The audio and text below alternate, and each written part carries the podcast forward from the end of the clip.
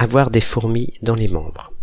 Sentir des picotements dus à une mauvaise circulation du sang. Par extension, avoir envie de bouger, de partir.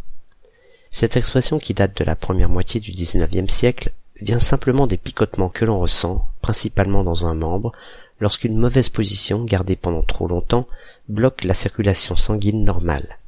Cette sensation est comparable à celle que provoquerait une armée de fourmis qui grouillerait sur la peau. Par extension, comme il faut remuer pour faire disparaître ces fourmis, on utilise aussi cette locution pour quelqu'un que l'envie de bouger ou de partir démange.